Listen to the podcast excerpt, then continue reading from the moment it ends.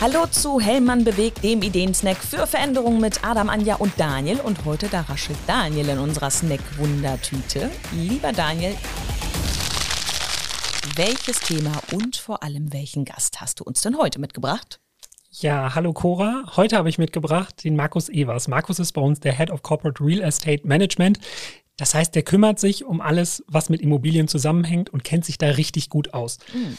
Und den habe ich heute mitgebracht, weil wir ja ein ganz aktuelles Thema haben mit dem Heizungsgesetz. Und in diesem Heizungsgesetz wird ja immer wieder von der Wärmepumpe gesprochen. Und ich kenne ganz viele Kollegen und auch im Freundeskreis ganz viele, die immer sagen, was ist denn eigentlich eine Wärmepumpe? Wie funktioniert die denn? Was sind denn die Vorteile? Warum soll ich das denn machen?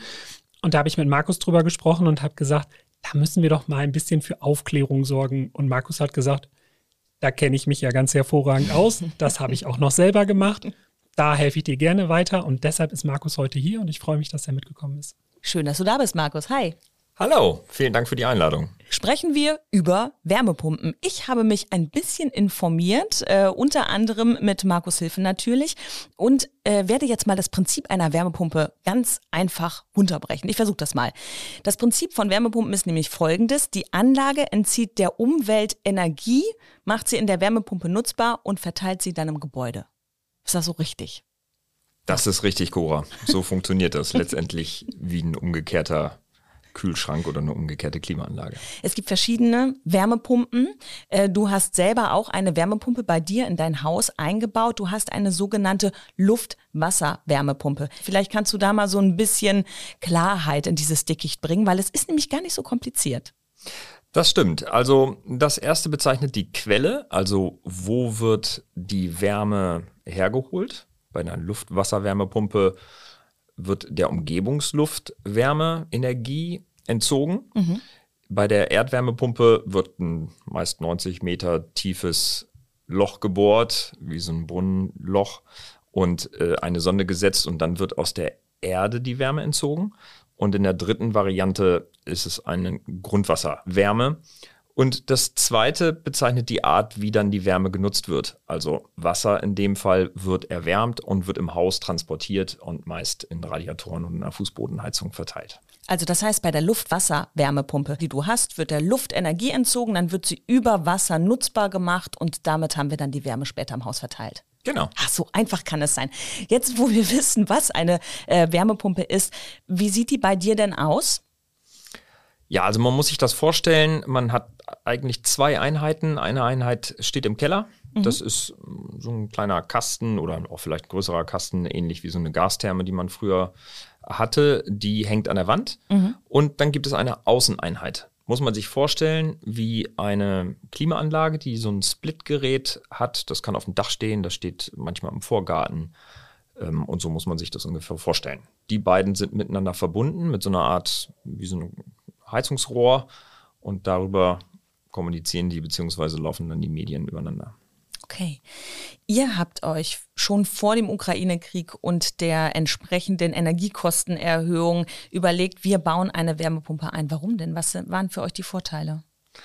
Ja, wir haben ein Haus gekauft, das war aus den 1962er Jahren, ein Rhein-Mittelhaus. Ähm, wir standen vor der Überlegung, was machen wir, was machen wir energetisch und wir haben uns dazu entschieden, es voll einmal richtig zu machen von Anfang an. Hat den Vorteil, dass man das dann einmal vernünftig planen kann und die Dinge aufeinander abstimmen kann. Und bei der Frage, welches Heizungssystem nehmen wir, sind wir relativ schnell bei einer Wärmepumpe als nachhaltiges Medium gelandet wir hatten eine Gasheizung drin, die war so zwölf Jahre alt und natürlich hat man sich gefragt, Mensch, macht denn jetzt eine zwölf Jahre alte Gasheizung raus? Aber wir hatten zu dem Zeitpunkt schon beschlossen, dass wir nicht abhängig sein wollen von fossilen Brennstoffen und dass wir was Nachhaltiges machen wollen. Und so sind wir auf die Wärmepumpe gekommen. Daniel, ökologisch gesehen, gute Idee. Auf jeden Fall. Also man kann ungefähr sagen, dass äh, bezogen auf die Emissionswerte ähm, eine Wärmepumpenheizung ungefähr 25 Prozent einer konventionellen Heizung braucht für den gleichen Heizaufwand. Und in der Regel ist der Energieträger halt Strom. Also eine Wärmepumpe betreibe ich mit Strom. Und das heißt, ähm, ich rechne das auf den normalen Energiemix um. Oder wenn ich sogar Ökostrom nutze, dann ist es nochmal deutlich ähm, CO2 freundlicher und ähm, vielleicht kann ich sogar den aus der eigenen Solaranlage nutzen, dann bin ich sogar CO2-neutral. Ihr habt es nicht bereut bislang, Markus? Nein, wir haben es überhaupt nicht bereut. Das Einzige, was ein bisschen schwierig war, waren die Lieferzeiten. Wir hatten zu dem ah, Zeitpunkt, als wir uns dazu entschieden haben, das zu machen und es zu bestellen, dann hat dann der Hersteller gesagt, also bis zum Winter klappt das auf jeden Fall. Und am Ende war es dann tatsächlich im November so weit. Da haben wir mal ein paar Tage tatsächlich gefroren, da war es ein bisschen kalt. Aber dann jetzt, dem, nachdem wir so ungefähr ein Jahr mit der Wärmepumpe arbeiten, wissen wir, wie das System funktioniert. Und es ist also tatsächlich so aufgegangen, wie wir uns das vorgestellt haben. Sehr effizient und äh, die Dinge, die dann so auch tatsächlich in den Medien als Nachteile oder ähnliches genannt wird, die sind tatsächlich beherrschbar, beziehungsweise eher positiv in der Gesamtbilanz. Ja, wo du gerade davon gesprochen hast, äh, im November war sie dann da.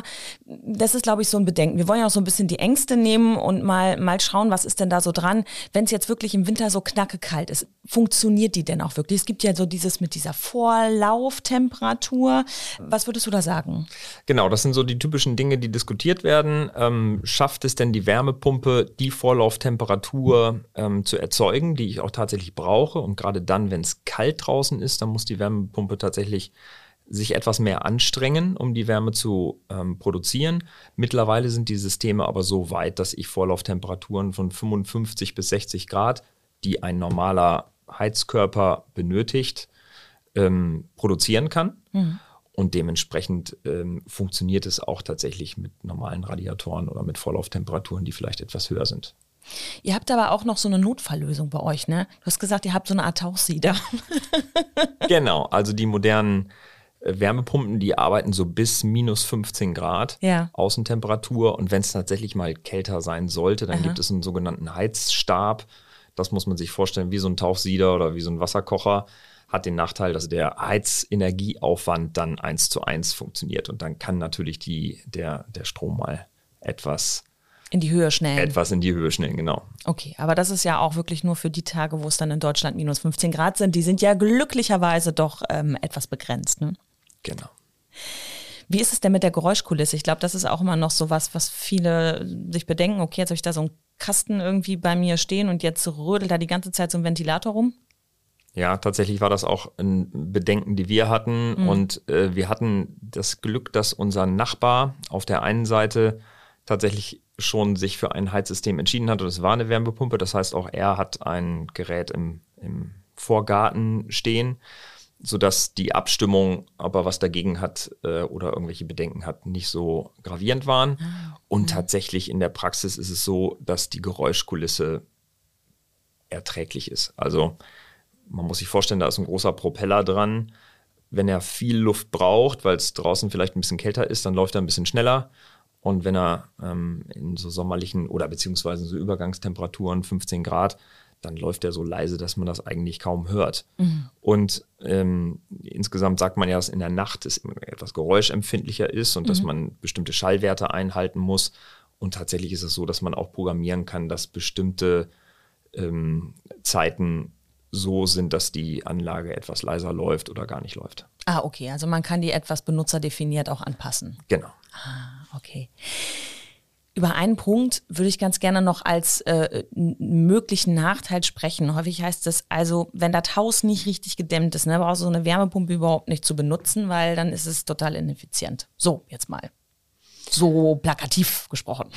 Ja, also ähm, man muss es ein bisschen ähm, betrachten, man muss ein bisschen schauen, was hat man für ein Haus, was hat, findet man für eine Situation vor. Und tatsächlich ist eine Wärmepumpe kein System, was man einfach installiert und sagt, jetzt habe ich die Wärmepumpe und jetzt habe ich den Gashahn abgedreht und kann die ähm, Wärme über die Pumpe transportieren. Es ist ein bisschen filigraner. Mhm. Es bedarf ein bisschen Planung und Abstimmung. Ähm, das, man hört so häufig Schlagworte wie das hydraulische System ist wichtig.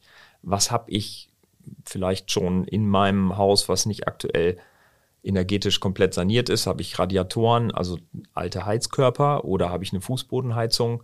Beide Systeme brauchen unterschiedliche Vorlauftemperaturen und dementsprechend sollte man sich planerisch ein bisschen überlegen, wie man es angeht. Die Aussage, ich brauche ein gedämmtes Haus, ist so nicht richtig. Mhm. Man hat vielleicht etwas mehr Heizbedarf, wenn das Haus nicht ähm, gedämmt ist, aber letztendlich ist die Quelle effizient mit der Wärmepumpe. 1 zu 4 hat Daniel uns erklärt. 1 zu 4 heißt, ich habe ein Kilowatt Aufwand und mache daraus 4 Kilowatt Energie. Das funktioniert auch, wenn das Haus nicht ganz so gut gedämmt ist. Mhm. Und die Dämmung ist ja auch bei jedem anderen Heizsystem ein Faktor, weil auch wenn ich eine Ölheizung oder eine Gasheizung nutze, wenn das Haus nicht gedämmt ist, heizt sich ja trotzdem die Umwelt. Hm. Okay. Genau. Das zu dem Punkt. Es gibt so eine Zwischenlösung für Menschen, die sich vielleicht nicht direkt für eine Wärmepumpe entscheiden können. Das sind sogenannte hybride Systeme. Kannst du uns da nochmal aufklären? Ja, die hybriden Systeme nutzen eine zweite Wärmequelle. Wenn ich zum Beispiel eine Gasheizung habe und darüber nachdenke, ob ich eine Wärmepumpe haben möchte, das war tatsächlich ja auch die Situation, vor der wir standen, dann mhm. kommt man schnell hin, dass man ein hybrides System nutzen kann. Das heißt, ich habe die Wärmepumpe für meine ganzen Übergangstemperaturen, vielleicht im Frühling, im Herbst. Und wenn es mal so richtig knacke kalt wird und die Wärmepumpe an Grenzen kommt, dann schaltet die Gastherme, die ich vielleicht noch habe, als hybrides System dazu. Das ist ein bisschen wie beim Elektroauto.